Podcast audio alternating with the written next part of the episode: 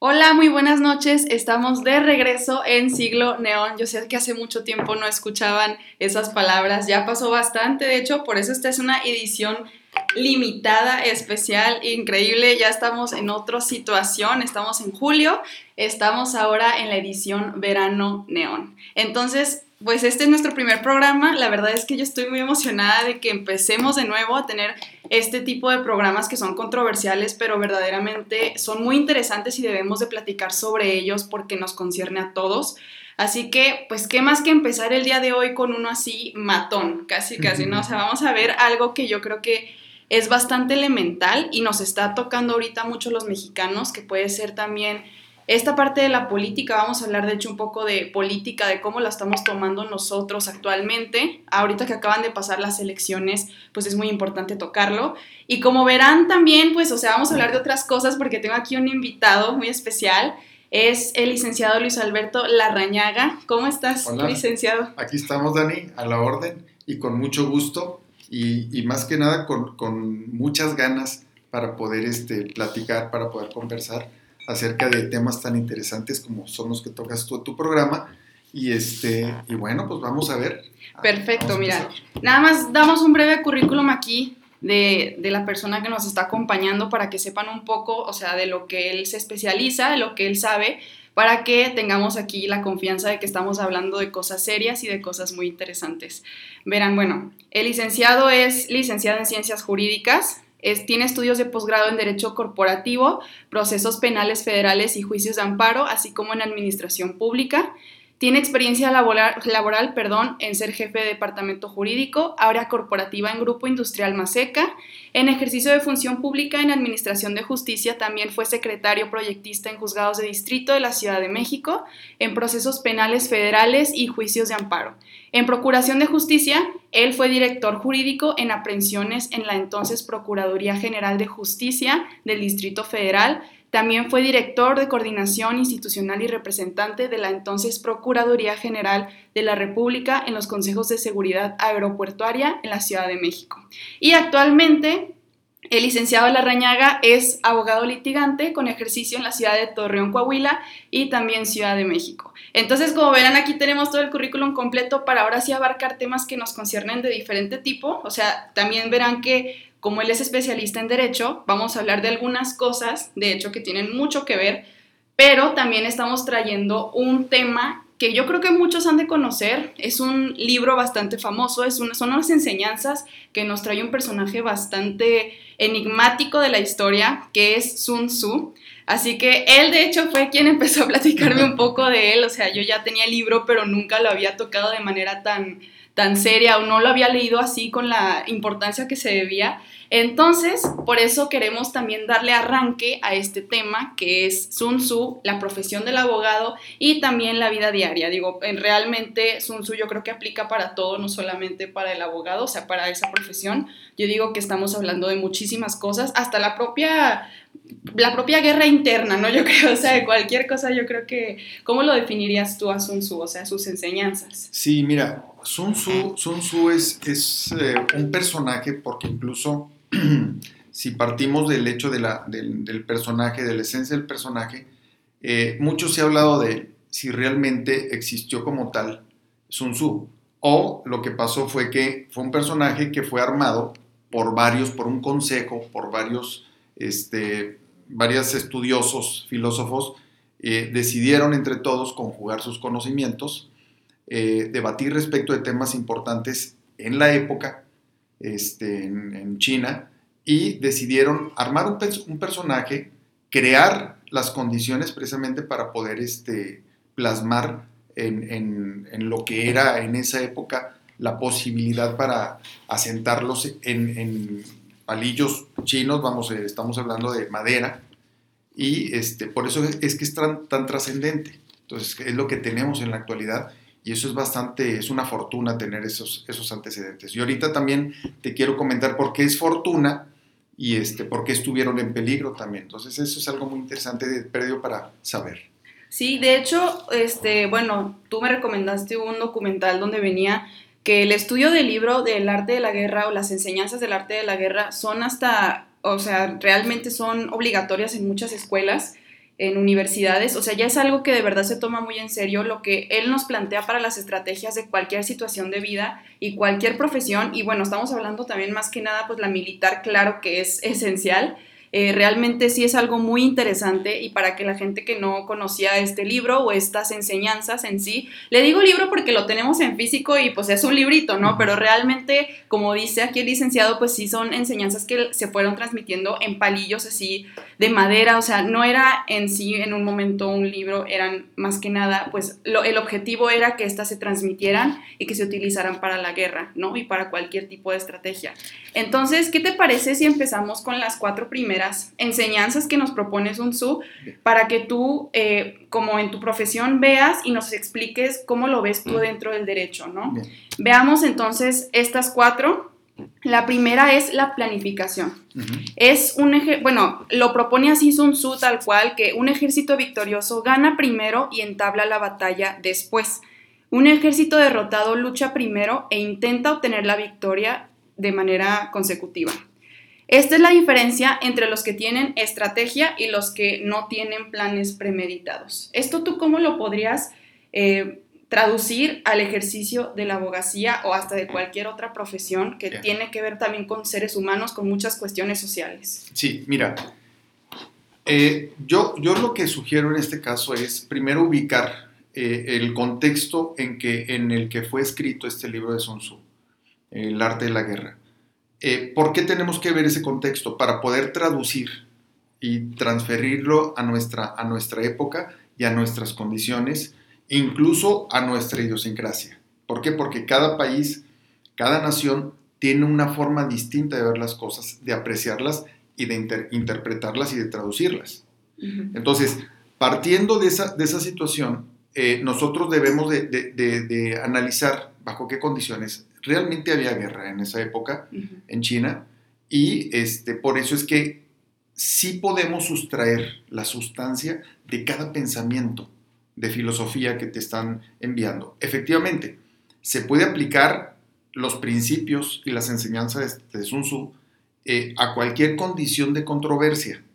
Por eso es que en materia de derecho es muy importante tomarlas en cuenta.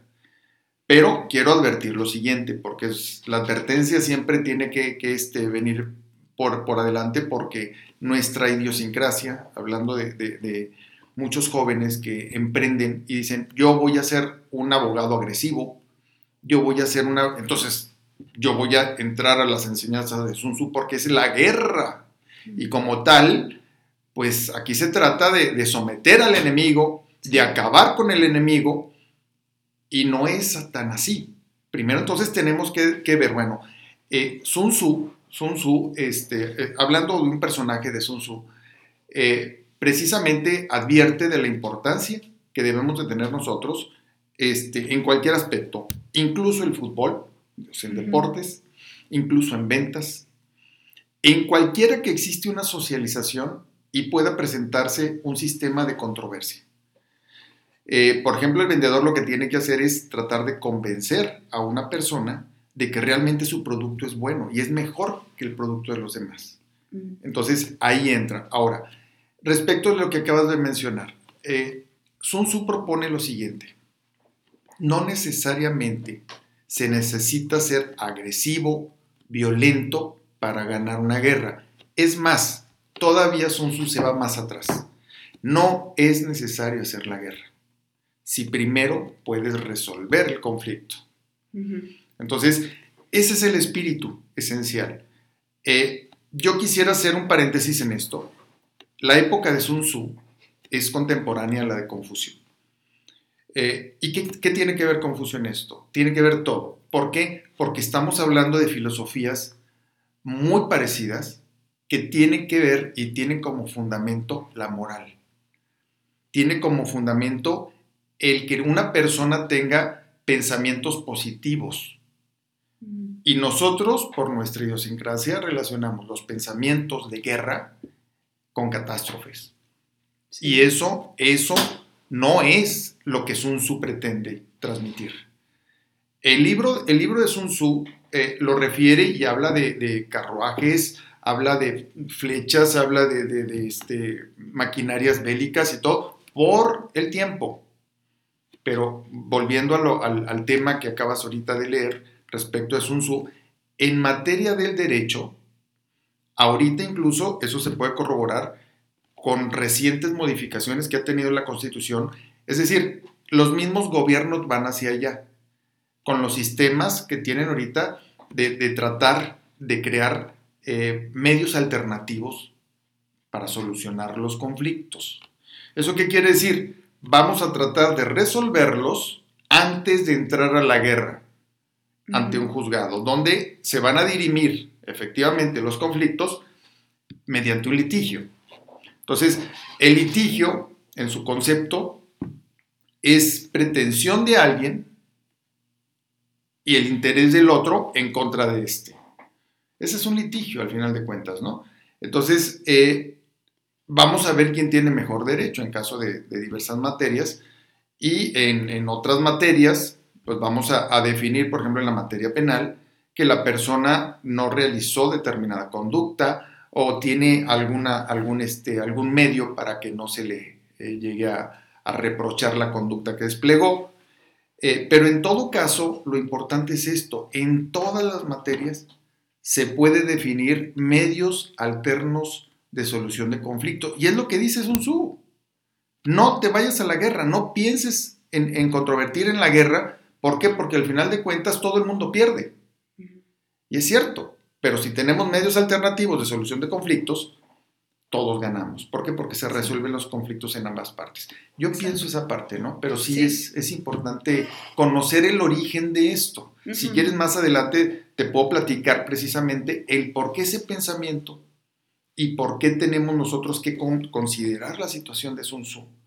Eh, China en esa época vivía conflictos extraordinarios y ahorita si tú quieres en el camino vamos platicando. Sí, sí, sí, claro. Y mira, fíjate, en planificación también esto era muy interesante porque en el documental que me puse a ver, que me recomendaste, hablaba ya en el momento en el que estamos en guerra, o sea, hablando ya de esos momentos, ¿no? Porque ahorita pues no, es, no hay en sí una guerra que, que estemos viviendo eh, aquí en México actualmente, así como tal con armas o como se vivía en ese entonces en China, pero hablaba de ganar territorio antes de, eh, de hacer la batalla, ¿sabes? O sea, esas cosas que también interpretas que pueden ser ya aplicadas a cada situación.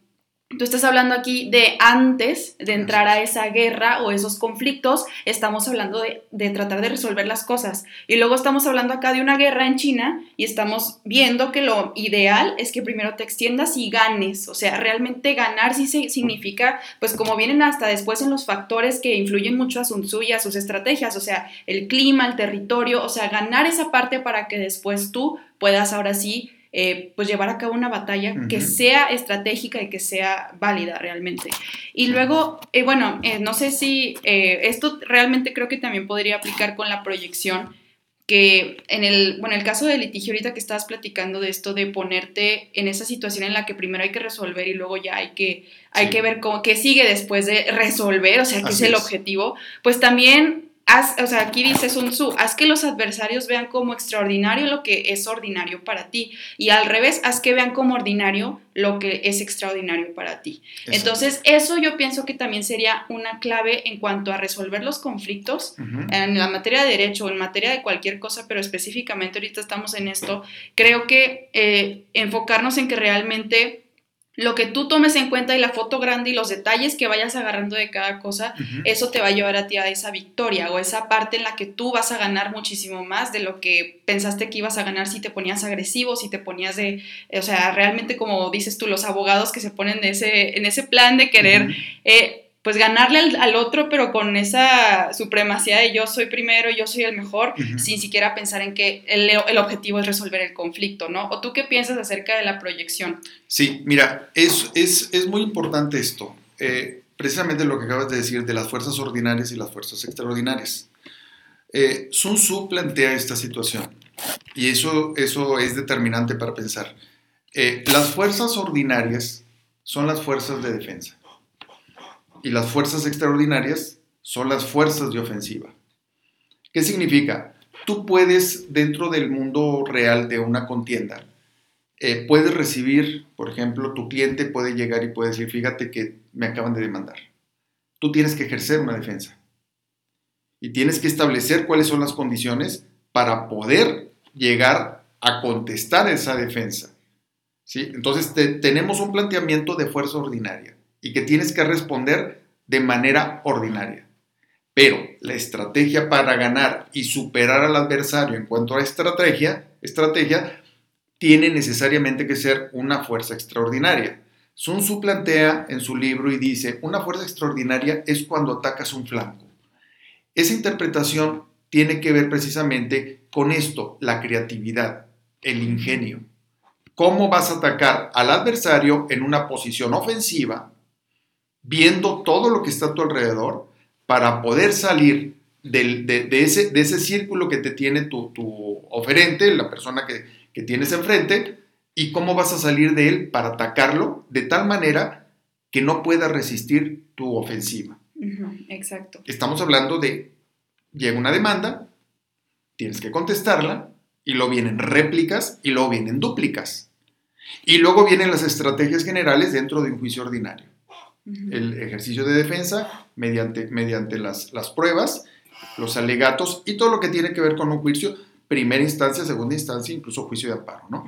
Pero sí es importante tomar las enseñanzas de Sun Tzu partiendo de eso, ¿no? Partiendo de que esencialmente tenemos que tener una fuerza ordinaria, pero nuestra creatividad es la fuerza extraordinaria y esa es la que nos hace ganar la extraordinaria. Wow, eso está bastante interesante, ¿eh? o sea, siento que esa como que ya eh, la desarrollaste mucho la idea relacionada a lo que se refiere a Sun Tzu, ¿no? Con esto de la proyección, eh, que te digo, se puede ver de distintas maneras viéndolo desde la situación en la que estés. Obviamente si hablamos otra vez de guerra en China, estamos hablando de una cosa ya muy diferente a lo que puede ser un litigio, pero estamos hablando de la misma estrategia, o sea, estamos hablando del mismo elemento que te va a ayudar a ti a llegar a esa, de esa forma extraordinaria, en la que tu enemigo, tu adversario, no se lo imagina. Entonces, mira, las siguientes dos yo pienso que están muy relacionadas, que son, acuérdense que estamos viendo las cuatro eh, enseñanzas principales de Sun Tzu, primero que nada. Eh, ya fue planificación, proyección. Estamos hablando ahora de información y estrategia. Realmente aquí lo que se trata es conocer al enemigo y saber cómo es que actúa a su, o sea, a eso se le refiere con estrategia, ¿no? Si realmente esta persona o este adversario está tratando una estrategia que es aislada, que no se tiene una relación con lo que verdaderamente es el objetivo, o también que toma a la ligera a sus adversarios, pues estamos hablando de una persona que no va a poder proceder o no, no va a poder ser exitosa en lo que está intentando hacer. Y en la información, pues es eso, o sea, conocer realmente el enemigo para que tú sepas cuáles son las fortalezas y las debilidades y esto yo creo que se ve bastante eh, más claro, tal vez en derecho penal o en la, o sea, el litigio penal, porque está claramente el Ministerio Público y los abogados defensores, ¿no? Realmente ahí es donde se, o sea, como que tal vez la gente lo puede imaginar más fácilmente. Yo sé que en cualquier materia pues estamos hablando de diferentes partes y de diferente postura, pero aquí es donde se ve como más blanco y negro realmente. Entonces, Así como lo interpretarías tú en esta cuestión, o sea, en la vida diaria de un abogado, la vida diaria, así que tú nos puedas platicar, o sea, el conocer al enemigo y realmente saber cuáles son sus fortalezas, sus debilidades y las tuyas también, o sea, conocerte a ti mismo también. Sí, eh, remitiéndonos directamente al libro de Sun Tzu, él respecto a esto dice, tú no vas a perder nunca si te conoces a ti mismo y conoces a tu adversario. Nunca vas a perder. Si tú no conoces a tu enemigo, pero te conoces a ti mismo, es muy posible que ganes. Pero si no te conoces a ti y no conoces al enemigo, pues ahí sí estás perdido. Entonces pone esas tres hipótesis de conocimiento que son muy importantes, pero también agrega algo que es muy, muy, muy interesante y eso tiene que ver precisamente con el ejercicio del litigio. Sun Tzu también dice esto, dice, si no puedes ser fuerte pero tampoco sabes ser débil, serás derrotado. Entonces, ¿esto en qué trasciende?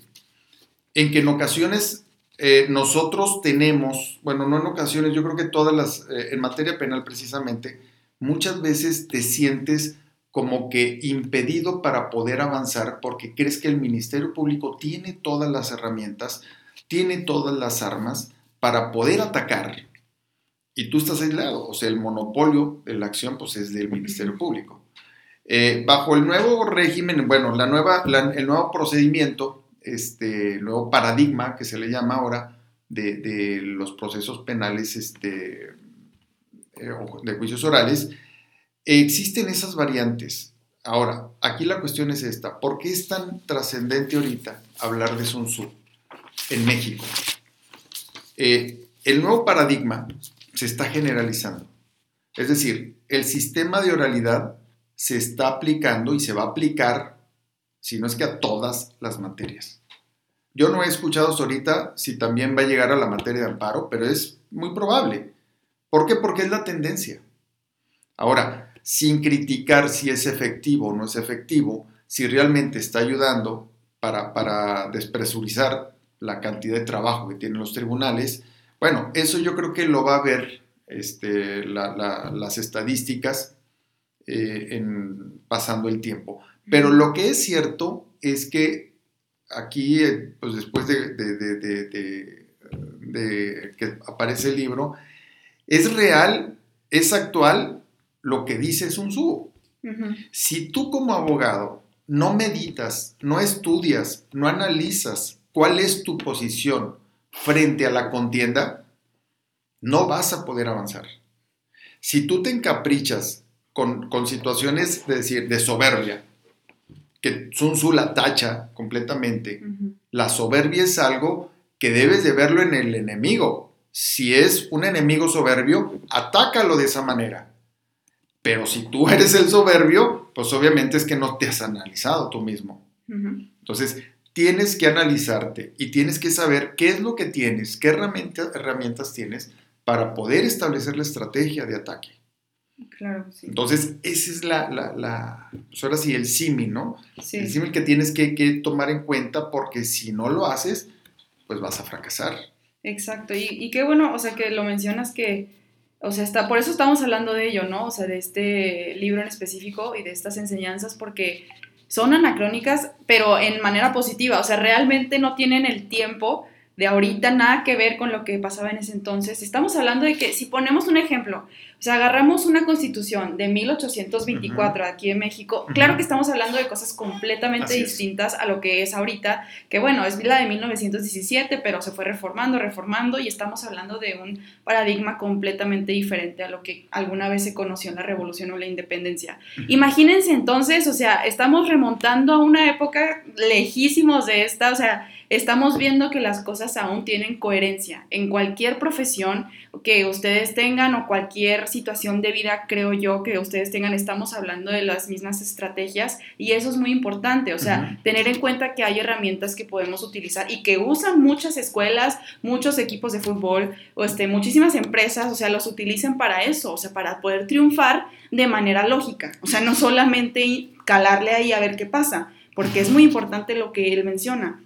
Y hablando de eso, también eh, me gustaba, me gustaría mucho incluir los cinco factores elementales que hace mención. O sea, lo que estábamos hablando ahorita eran las enseñanzas principales, pero los factores son los que pues tienen a fuerzas injerencia en esto, o sea, en, estos, en estas enseñanzas. Y una de ellas, a mí se me hace la más interesante, yo creo que las otras sí son un poco más obvias, pero la de la influencia moral, a mí como me sorprendió ver eso porque les cuento que en este documental que les platico, luego les paso el nombre y sí se los voy a pasar, no como siempre que se me pasa, pero eh, en la influencia moral eh, ponía el ejemplo de, la guerra de Vietnam y cómo es que estamos hablando de que Vietnam del Norte, que eso pues es, el adversario de, Vietnam del Sur y también de, de Estados Unidos, tiene la ventaja no solamente porque están siguiendo las estrategias físicas, o sea, de ponerte de actuar en silencio, por ejemplo, o no, hacerle saber al enemigo cuál es tu punto y conocerlo a él. No, estamos hablando de que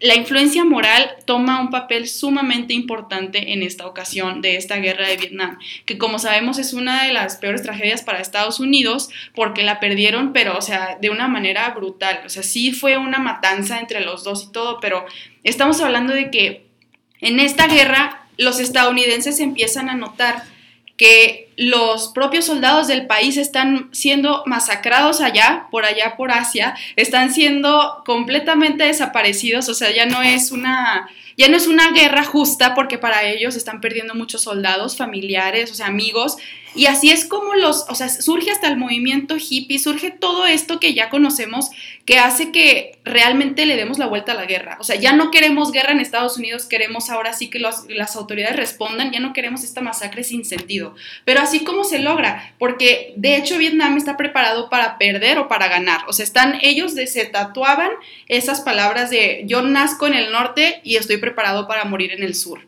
Cosa que Estados Unidos no tenía en ese entonces, no tenía esa eh, esa creencia, cuando fueron a la guerra de Vietnam, sabían que iban a ganar en su, o sea, ellos en su ideología sabían que iban a ganar y también que iban a regresar a casa. Y esa es una parte, pues una, una debilidad que le encuentran a Estados Unidos y es algo que a mí me impresionó muchísimo. La influencia moral hizo que todo terminara en un 2x3. O sea, realmente eso hizo que el pueblo de Estados Unidos dijera, esto ya no más, y así es como se acaba la guerra. O sea, nosotros perdemos y ni modo, pues ya, es, o sea, fue, fue cosa de, esta moralidad de cada, de cada nación y de cada ideología, ¿no? Y también están estas del clima, terreno, doctrina militar, que creo que el clima y el terreno, o sea, lo podemos interpretar, o sea, literalmente, pero todas pueden ser, o sea, literalmente hablando de, bueno, más que nada esas dos, pero no sé, o sea, ¿tú cómo lo traducirías entonces para, para el derecho y para cualquier otra profesión? El clima y el terreno. Sí, bueno, mira, Más que nada. Eh, haciendo, haciendo un breve comentario respecto, principalmente por la cuestión esta de, de, ese conflicto de la guerra de Vietnam. Efectivamente, el, el problema esencial, y esto fue predicho desde el tiempo de Sun Tzu, y si no tienes tú el apoyo de tu pueblo, vas a perder la guerra. Eh, se creó tantas cosas en esa etapa en Estados Unidos que tiene mucha importancia porque estamos hablando de la etapa hippie. Entonces, en la etapa hippie, la manera de manifestarse eh, de manera pacífica en Estados Unidos en contra de la guerra, y ahí podemos detectar claramente que no tenía el apoyo el gobierno respecto de las decisiones que estaba tomando. Entonces, ¿cómo, cómo el pueblo le puede decir al gobierno que está mal? Haciendo precisamente manifestaciones pacíficas, eh, tomando una especie de rebeldía y de resistencia. En esa época eh, existía como que mucho, mucha disciplina respecto de, los, de las personas, por ejemplo, las mujeres cabello largo, los hombres cabello corto. ¿Cuál fue la manifestación? Hacer lo contrario. Exacto. Entonces, los, las mujeres no podían usar pantalón, pues eso pertenece a los hombres, ¿Cuál fue la rebelión? Hacer lo contrario, las mujeres ahora usarán este pantalón. Entonces, son manifestaciones eh, que ahorita las podemos ver y son claramente manifestaciones que iban en contra de, lo, de las disposiciones, de los convencionalismos sociales principalmente, pero en contra de las decisiones del gobierno. Ese era el mensaje. Bien, ahora vamos a trasladarnos a la época de Sun Tzu. En la época de Sun Tzu, para eh, el, ambiente que predominaba en esa época es, el siguiente. Bueno, primero, China, China, este, ¿cómo fue poblada? Fue poblada precisamente de, este, de, em, hubo, hubo migraciones. Eh, al final de cuentas llegaron al río que le llaman el río amarillo. Que eh, el, problema, el problema con China para poder estudiarlo es que hay mucha mitología en esto. Entonces ahí entramos en conflictos de realmente qué es verdad y qué no es verdad. Y estamos hablando, por ejemplo, del río de China. Viene mucha gente de Mongolia. Viene mucha gente de Asia Central. Entonces, todos se conjugan ahí. ¿Por qué? Porque ahí empezó a crecer China, pero el conflicto que tuvieron en esto, llegaron y empezaron a hacer clanes, por ejemplo. Eh, y ahí entramos también en cuestiones ahora sí, de sociopolítica, de este, geopolítica, donde empezaron a haber producciones, producciones que en cualquier sociedad tiene que haber producciones de agricultura, de ganadería, y empiezan las clases sociales. Y de ahí empiezan los problemas. Yo domino más, mi familia domina más, y empiezan a venir los reyes. Mm. Entonces empiezan a venir ya las, los dominios. Bueno, para no hacer el cuento largo, porque empiezan las dinastías. Bueno, vamos a concretarnos en la dinastía, en, una dinastía que fue la que, la que precisamente vivió Sun Tzu, donde se trataron de reunir, de juntar los siete estados que se habían formado. Entonces había guerra por todos lados. Entonces el, territorio de China pues es vasto. ¿En qué sentido? De que, de que podías tener planicies, podías tener eh, infinidad de obstáculos para, para ejercer guerra, en otras facilidades, había montañas, no había montañas, o sea, todo el ingenio de la guerra se, se vertía en eso. Entonces, hay que trasladar eso. Por eso es lo que menciona ahí respecto de, ese es el momento, pero trasladándolos a, las actualidades, es lo más importante, cómo hacerle. Efectivamente, o sea, tú tienes toda la, similitud del, mundo en los procedimientos, en, las contenciones. ¿Por qué? Porque puedes interpretarlo de distintas maneras. Por ejemplo, tú puedes plantear ante un juez eh, el problema esencial que tienes para traer testigos, por ejemplo. Bajo el nuevo sistema, bajo el nuevo esquema, eh, tú tienes la responsabilidad, si no pides la ayuda del, órgano judicial para poder este, hacer llegar a, testigos, a personas que te importan, porque van a dar una declaración importante para los intereses de tu defensa, eh, tienes un problema muy grave, que muchas veces, y esto hablando de práctica, los testigos te dicen, sí, yo voy, ahí estoy. Es más, yo me presento hasta con videoconferencias y no puedo ir. Y te plantean todo de tal manera que ves un terreno plano. Y lo ves con mucha ventaja y estás hasta una montaña, como decía Sun Tzu. Si estás en una posición superior, tienes ventaja. Ves todas las ventajas del mundo. Pero te das cuenta que el testigo te estuvo falseando.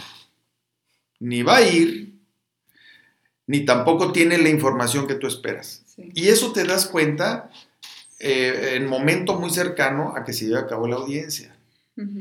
Entonces tienes que superar todas esas adversidades. Otra superación de adversidades es esta.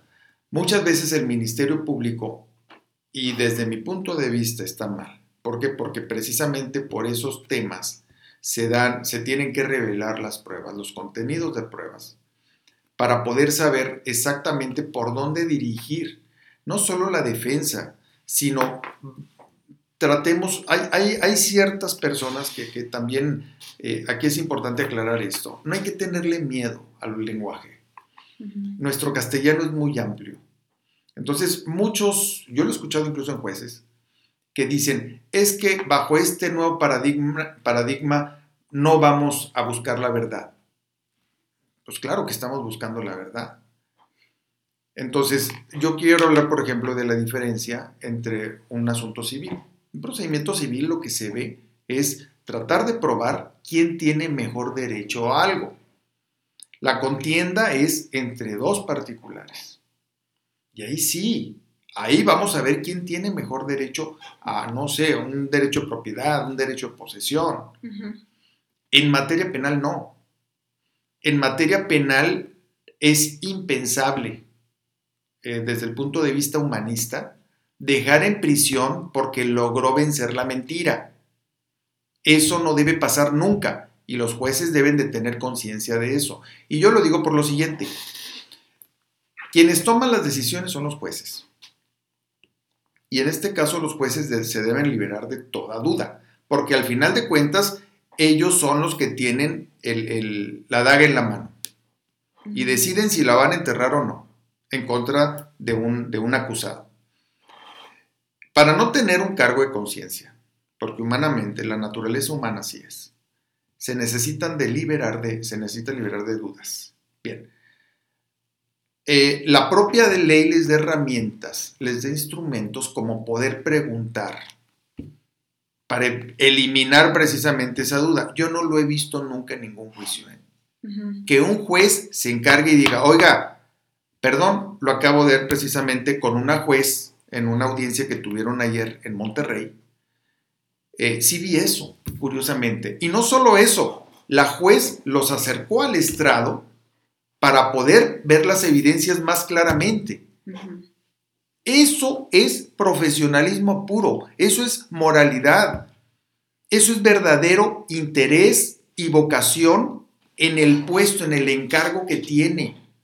Pero la mayor parte de los jueces, que muchas veces les gusta ser protagonistas, hay que aceptar eso, ya no los ministerios públicos, ya no la defensa, sino los jueces, eh, les gusta el protagonismo y ¿qué es lo que hacen? Los jueces nada más peleense los dos y yo nada más estoy aquí para decidir. Eso es lo que hacen.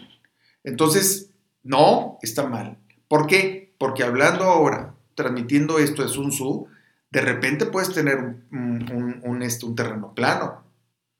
Pero de repente no lo vas a tener así por circunstancias completamente ajenas a ti. Sí.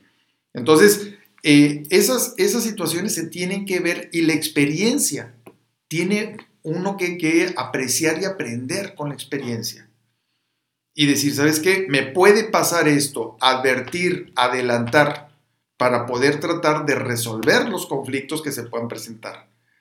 ¿Por qué? Porque al final de cuentas, si, si tú eres un defensor, si tú eres un asesor legal o si tú eres un ministerio público y se comete un error judicial, eres responsable también. O sea, eso, eso todos, debe, todos como, como abogados tenemos que tener conciencia de eso, tenemos que tener moralidad. exacto. Entonces tenemos que tener conciencia de eso y por lo mismo tenemos que ser profesionales. Y no decir, bueno, ¿sabes qué? Este, yo, yo soy abogado defensor, híjole, pues lo metieron a prisión con mentiras y lo condenaron a 50 años de prisión. O sea, se está echando a perder una vida. Y no solo la vida de, de la persona que fue sentenciada, la vida de sus familiares. O sea, realmente es muy delicada la materia penal y, a mí me da tristeza que muchos los ven, principalmente muchos jueces, lo ven a la ligera. Entonces, eh, esto yo lo podría interpretar y relacionar precisamente con distintos campos de batalla que necesitas analizar para saber qué estrategia vas a establecer y poder dirigir tu tropa para esos lugares y establecer la estrategia con creatividad. Sí. ¿Cómo vas a atacar? Por ejemplo, tú puedes decir, bueno, me tocó un juez arbitrario, un juez protagonista y un juez que es muy amigo del Ministerio Público, porque también, o sea, hay que, hay que aceptar las situaciones, ¿no? Ellos se ven todos los días porque pues, todos los días trabajan juntos, todos los días tienen audiencia y hay cierto relajamiento y cierta confianza. Contigo no, acabas de llegar y aparte estás defendiendo a un narcotraficante, a un secuestrador, a un ratero, ya tienes el estigma ya puesto. O sea, a mí me ha pasado, a mí me ha cuestionado. Cómo es que eres defensor, cómo defiendes. Eso debemos de quitárnoslo de encima, aunque sea poco a poco hay que trabajar en eso. Tenemos que volvernos humanistas y Sun Tzu transmite esa idea. Transmite la idea que hay que aceptarlo. Ahora, no quiero, no quiero tampoco este, pasar desapercibida una situación que también la práctica me ha dicho y que me ha alarmado mucho. Eh, yo manejo principalmente, bueno, la materia penal. Me gusta mucho, me apasiona mucho. Y yo trato de, profundizar en, las situaciones que se me presentan, haciéndole caso a Sun Tzu para conocer el tema. Este, y me he topado esto. Eh, las, las este, hipótesis, teorías, pensamientos, filosofías de Sun Tzu no solo los lee la gente buena. Hay gente mala que también los lee y los interpreta a su manera. Y justifican sus conductas que perjudican a otras personas, al prójimo, bajo la bandera de que Sun Tzu se los dijo. Y no es así. O sea, eh, ¿por qué? Porque habla de guerra. Y bajo esa justificación es guerra. Entonces, eh, eh, hay que tener mucho cuidado con eso, Mucho cuidado. ¿Por qué? Porque se está hablando de una, una etapa contemporánea, civilizada. Y es necesario tomar conciencia de eso. Entonces, nosotros como profesionales tenemos que tener presente siempre esa situación. Sí, bastante amplia la perspectiva de, o sea, de, estas, de esos cinco factores. Yo creo que, o sea, ya queda claro a lo que se refiere al menos la profesión del abogado, pero yo pienso que en cualquier materia social, o sea, si estamos hablando de cualquier carrera que se dedique a lo social, yo no podría hablar por las otras carreras, la verdad. No sé eh, exactamente en lo que se pueden basar, pero en todas hay conductas humanas, claramente. O sea, no estamos hablando de que si eres ingeniero, si eres, o sea, no, no estamos hablando de que se excluye completamente porque estamos hablando siempre de conductas, que es lo interesante. O sea, esto por eso se tiene que ver de una manera muy amplia y siempre tenerlo presente. Pero como, como dice el licenciado, o sea, estamos hablando de que todo el mundo lo puede ver, todo el mundo, todo mundo lo puede tomar e interpretar. Así como yo estaba hablando de una guerra en China, acá estamos hablando de la, del derecho. Entonces, esas son dos interpretaciones diferentes y ese es el peligro y ese es el beneficio, ¿no? O sea, que puede haber distintas formas de enseñar esto y de, de ver cómo es que uno se puede desarrollar en su carrera y desarrollar personalmente, o sea, basado en estas enseñanzas y en lo que los, las personas sabias o las personas que han tenido experiencias de este tipo, como Sun Tzu o el concepto que fue Sun Tzu, que puedan transmitirnos este tipo de cosas, es increíble, o sea, realmente todos debemos de aspirar a llegar a ese, ese grado de sabiduría, aprender a seguir eh, pues, nuestra moral, nuestros principios y llegar a esto. Pero sí, la verdad es que esa explicación fue bastante amplia y bastante buena a lo que se refieren los factores, el terreno, el clima, la influencia moral también, hablando de, pues, si eres una persona mala, que se le puede denominar mala porque le haces mal a alguien, que lo puedas tomar así, de esa manera, y también la doctrina militar, o sea, estamos hablando de que si tú tienes a tus, a tus personas que te influyen, ya por escrito, o sea, tú sabes quiénes son esas personas que desde que eres niño, desde que siempre has tenido una ideología cercana, eh, y la tomas, pues obviamente las cosas van a ser distintas a como tú las empieces a interpretar, así otra persona que, la, que ha aprendido otras cosas muy distintas en su vida, ¿no?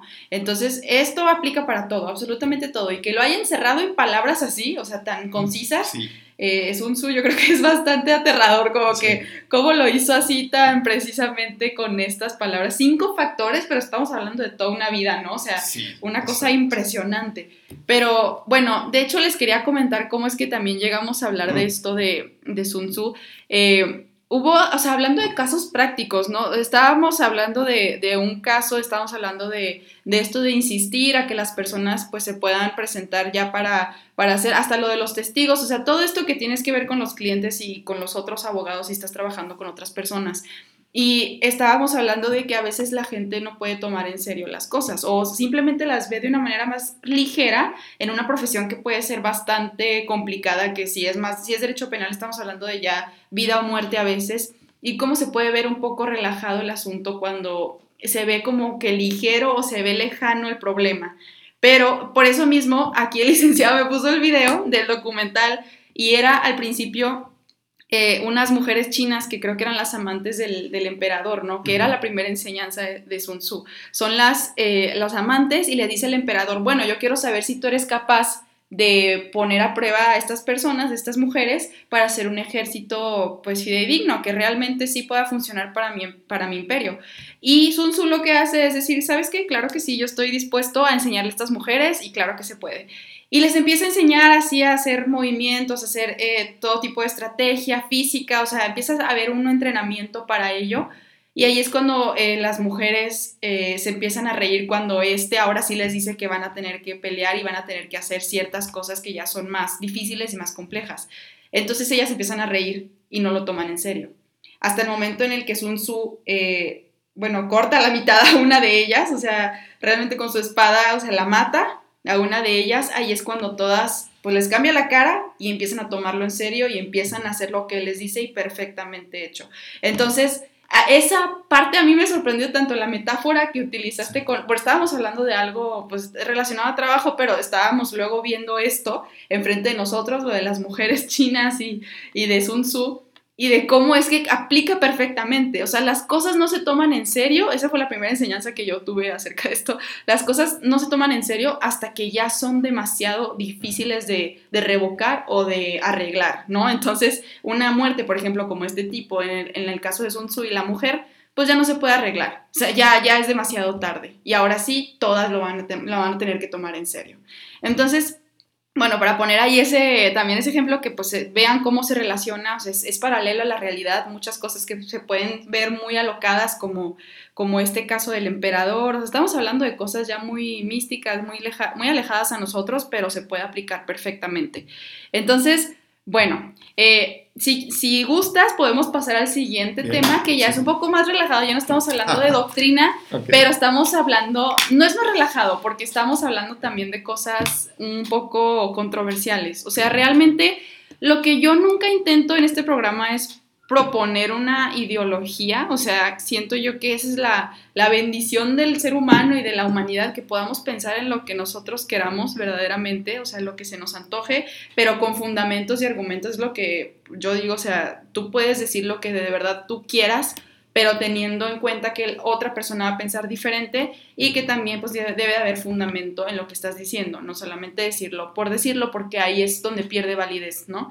Pero es a lo que queríamos hablar el día de hoy también, o sea, la libertad de expresión en 2021. Yo pienso que este año, 2021, fue eh, muy esclarecedor en cuanto a dos cosas, o sea, una, las diferencias que creemos que tenemos entre nosotros los mexicanos y dos, las diferencias que realmente sí tenemos, o sea, esta situación de 2021, que fueron las elecciones, que pasaron muchísimas cosas, ya, o sea, hablando todavía de pandemia, ¿no? Que seguimos en este periodo de de, una cuestión muy complicada que parece no irse y parece hasta complicarse más cada vez. Eh, estamos hablando de que aquí es donde yo encuentro estas dos vertientes, o sea, las diferencias que sí tenemos salen a la luz y las que creemos que tenemos salen también a la luz. Estamos viendo que pues había hasta mapas divisorios, ¿no? De, esta, de las poblaciones más, eh, más grandes de México, como puede ser Guadalajara, Monterrey, Ciudad de México, cómo es que se dividían en dos los mapas de las ciudades, en cómo es que hay una parte que votó por cierto partido, votó y el otro por otro partido. Yo pienso que es importante no traer a la luz cuáles son esos partidos, porque creo que eh, eso ya nos estaríamos metiendo como en algo muy difícil, pero hablar de el, o sea, el racismo que hasta se, se pudo generar, el clasismo que se pudo, o sea, alzar con todas estas pláticas de política, hemos, yo siento que hemos demostrado nuestros colores verdaderos últimamente, 2021. No sé, ¿tú qué piensas acerca de esta, estos, estos cambios tan drásticos que hemos vivido de política? O sea, que que nos han forjado y que nos han enseñado lo que verdaderamente pensamos de nosotros mismos. O sea, de todos los que pensamos de cierto partido, del otro, o sea, independientemente de eso, o sea, ¿tú cómo has visto esta situación ahorita en 2021? Mira, este, ahora sí, yo creo que es muy oportuno aquí hablar también de Sun Tzu. ¿Sí? Y de, la, de precisamente de, de, de lo que pasó inicialmente para que se tome en serio.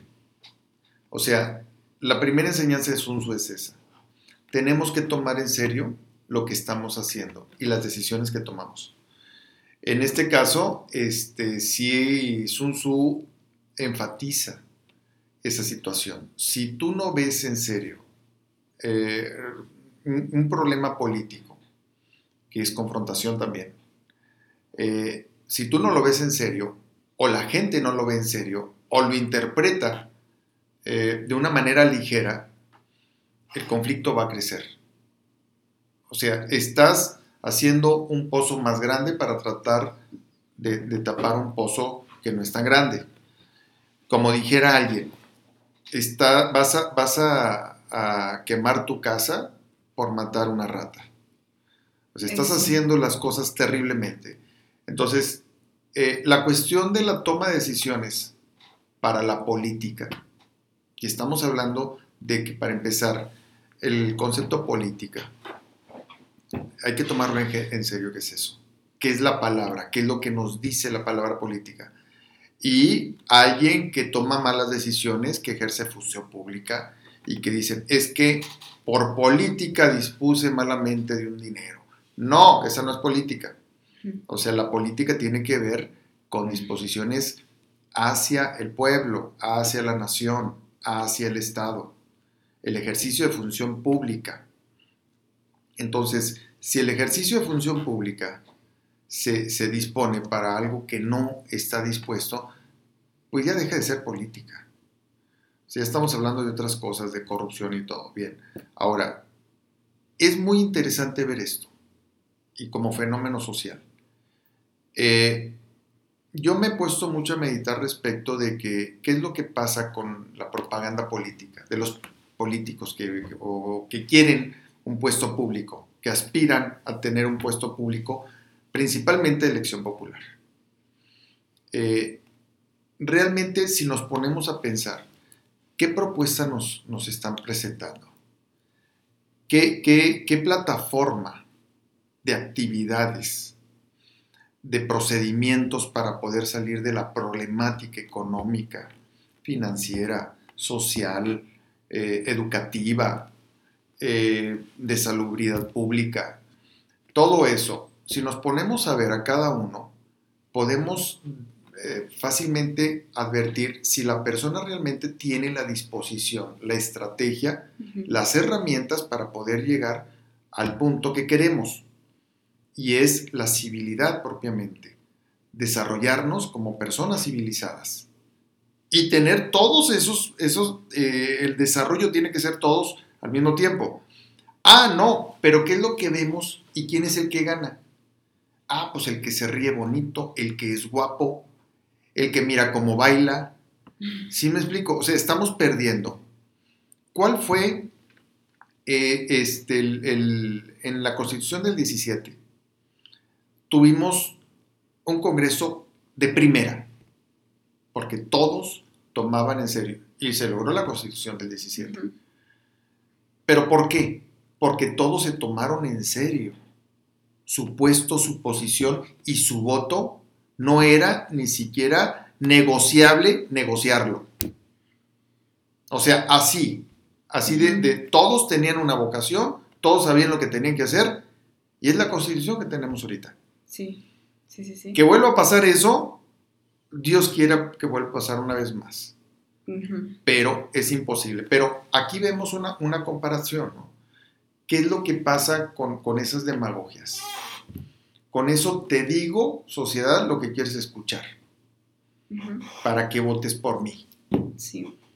Y sabes, o sea, bueno, es que, sabes, yo la verdad creo que a lo que me di cuenta este año más que nada es dos cosas. O sea, una, yo te estaba platicando que vi las propuestas, ¿no? De, al menos de esta ciudad, vi las propuestas en estas páginas que te brindaban para poder ver qué es lo que era la estrategia, todo esto, hasta las empecé a leer, a leer en voz alta cada uno de los partidos. No estoy hablando de uno, estoy hablando de todos los que pude encontrar para poder ver realmente qué es lo que se estaba proponiendo, porque yo estaba muy confundida, o sea, estaba muy, muy confundida, creo que no soy la única, creo que éramos, o sea, yo creo que estas elecciones fueron las más importantes desde hace mucho tiempo, estábamos muy o sea, muy confundidos realmente lo que iba a pasar y lo que debíamos de hacer. O sea, no sabíamos si lo que íbamos a tomar de decisión iba a ser en contra de lo que nosotros esperamos de México o esperamos de nuestro gobierno. Fue muy difícil elegir, pero en este entonces, eh, te digo, yo empecé a leer todas las propuestas de todos los partidos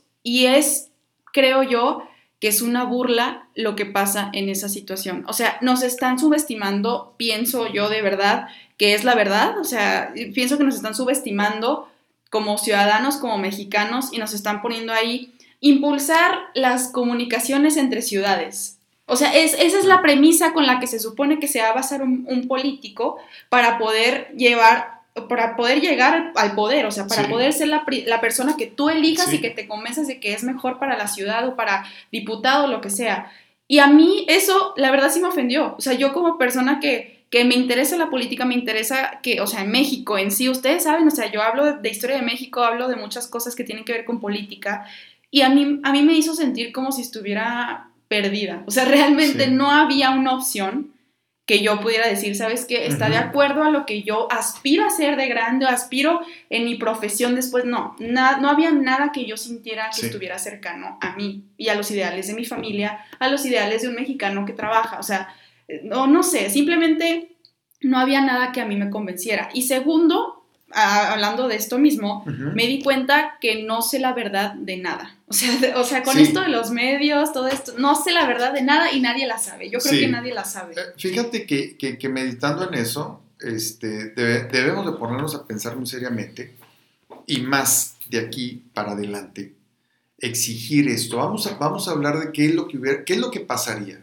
en un mundo hipotético, pero es sano hacerlo Eh, ¿Qué pasaría si en vez de ponernos la fotografía eh, de, algún candidato a X o Y, pone las propuestas de su plataforma política, lo que va a hacer y cómo va a resolver problemas? Exacto.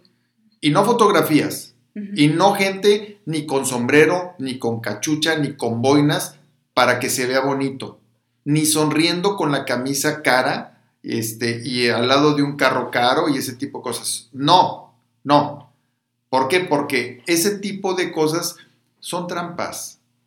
Son tipo aspiracionales. Mira, tengo este carro y si me votas por mí, pues en una de esas, pues hasta lo rifo. Ah, ¿sí me explico? O sea, son cuestiones eh, baratas. Y en eso hemos caído. En propuestas baratas y eso nos debe ofender a todos. Sí. ¿Por qué? Porque no nos toman en serio y desgraciadamente solo tiene que ganar alguien de la propuesta. Sí. Entonces, la cuestión aquí es esta, ¿por qué no en, un momento dado de, oye, la plataforma política de esta persona hay que estudiarla, analizarla, hacer mesas redondas respecto de lo que una persona está, pero sin que lo defienda. O sea, hacer lo contrario de lo que se hace ahorita. No lo defiendas. Vamos a, las personas que están implicadas en, las, en, la toma de decisiones, vamos a discutirlos y vamos a debatirlos. Exacto, sí. Y, o sea, te compran de, de, manera tan, o sea, ellos piensan que te van a comprar a precio súper barato. Eso es lo que ofende, o sea, cualquier político, últimamente hemos visto eso, en cualquier partido, o sea, te piensan que te van a comprar así a precio de casi nada. Y sí pasa, o sea, vimos con influencers que eso pasó, vimos que con gente famosa también se, se prestaron a eso, el voto no vale nada, tu dignidad no vale nada y tu futuro como mexicano tampoco lo vale. Entonces, ahí dices, bueno, pues es que no es tan curioso que estemos en la situación en la que estamos, que haya tanta delincuencia todavía en México, que haya tanto prestación, a que haya corrupción, a que haya de todo, o sea, dices, es que estamos muy percudidos, siempre lo hemos estado y no queremos salir de ahí, no, no, no se nos antoja salir de ahí.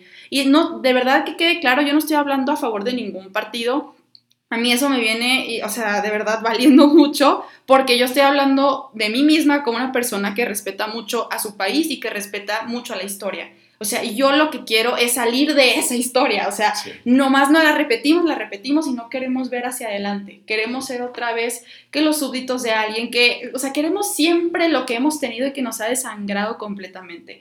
Entonces, o sea, estoy completamente de acuerdo. De verdad, aquí piensan que nosotros eso valemos. O sea, que un no sé, o sea, un precio tan pequeño como una foto bonita de un candidato o que te prometan algo tan básico, o sea, que sí es necesario, o sea, hay gente que lo necesita y va a haber siempre gente que necesite lo que proponen así de manera rápida, o sea, como los vales, como cualquier cosa que puedan dar, y eso no es justo también, que se basen en la necesidad porque ellos saben lo que están haciendo y que vayan a querer su, el voto a costa de algo que, o sea, saben que lo necesita otra persona. Eso tampoco es justo y eso también es subestimar al mexicano. O sea, yo creo que este año de verdad fue tan definitivo para muchos, muchos de los mexicanos y que nos pusimos a pensar bastante en lo que creemos.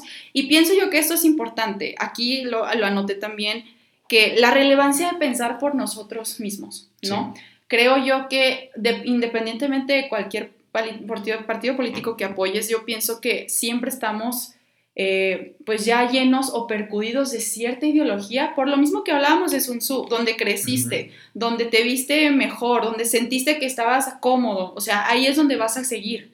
Y eso tenemos que dejarlo un poco a un lado para poder procesar qué es lo que está pasando con nuestros candidatos. O sea, eso es lo que yo creo que es bastante elemental. Ahora lo vi mucho que tenemos ideologías todos que no son nuestras. O sea, las hemos tomado que de un periódico, de, un, de mi mamá, de mi tío, de mi... O sea, no tenemos nada propio y yo sé que de eso se basa la cultura humana, pero en esta situación es muy importante que nos separemos ya de lo que ha existido para que podamos formar nuestra propia opinión en un México que se está cayendo, o sea, en un México que se está destruyendo, ¿no? Sí, e, eso sería tratar de respetar y darnos dignidad a nosotros mismos pero la dignidad tiene que ser respetada, pero aparte tiene que ser fomentada. Tenemos que también partir de eso, de que esta generación tiene que ver estas experiencias y tiene que transformarlas. No ser transformados, sino tiene que tener decisiones propias. ¿Y cuál es la decisión propia? Precisamente esa. La dignidad depende, la dignidad es el respeto que uno mismo se tiene, hablando de este aspecto. Eh, y aquí es muy importante tomar en cuenta qué tanto nos queremos. Así de simple. Exacto.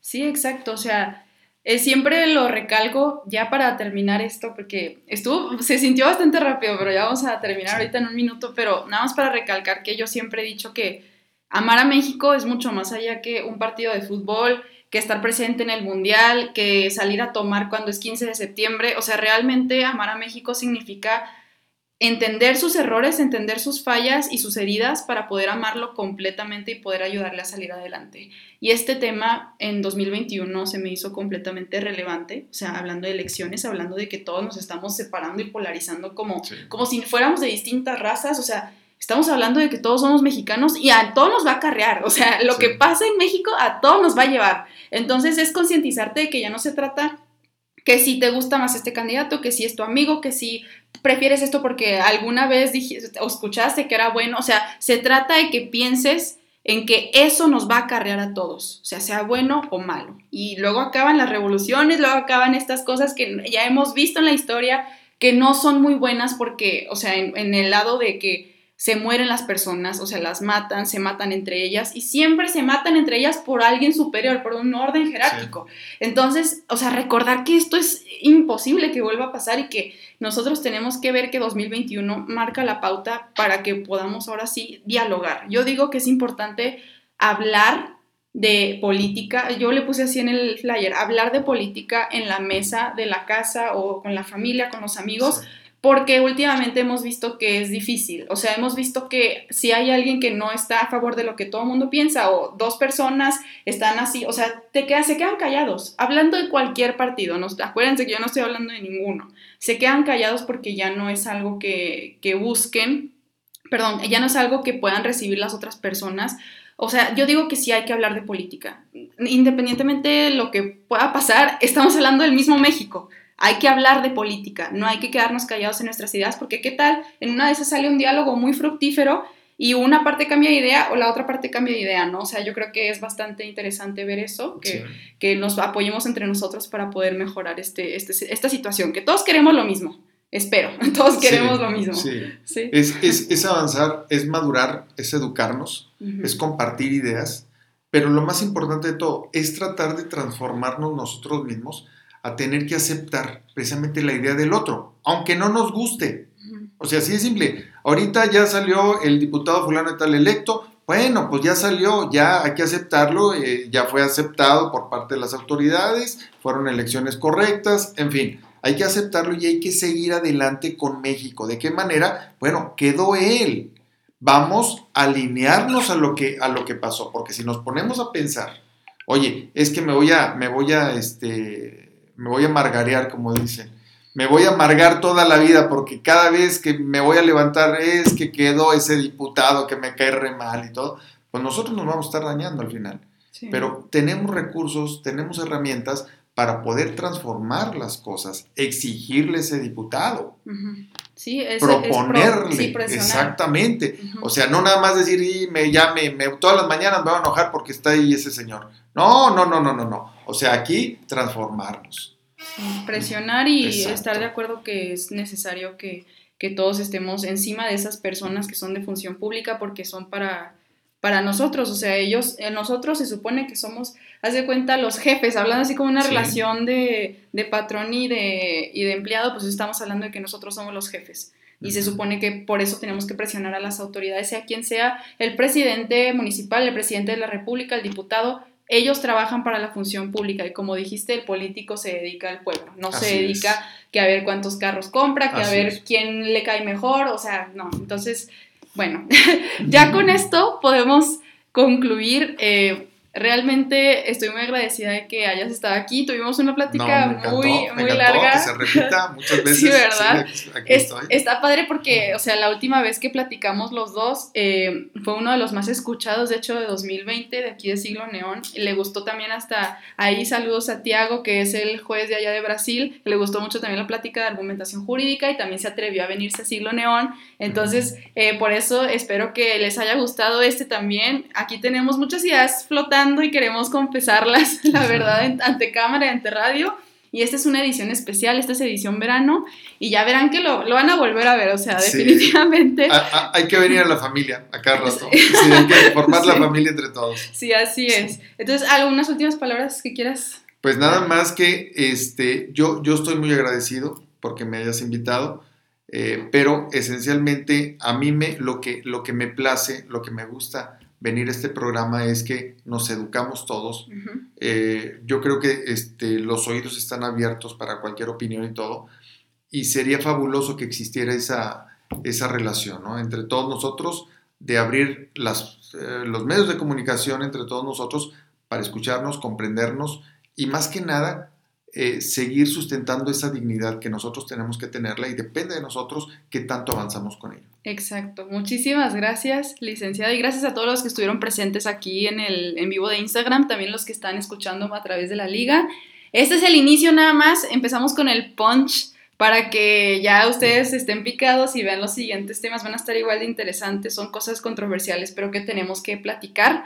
Entonces, pues sí, ya muchísimas gracias y nos escucharemos el siguiente jueves. Nada más para decirles también que está pendiente la hora, esta vez tuvo que ser más tarde a las 9, yo sé que ya mucha gente ya se quiere dormir, nosotros ya nos queremos dormir, pero teníamos que hablar de esto y ya ahí quedará pendiente entonces la hora. Sí, hasta luego. Saludos.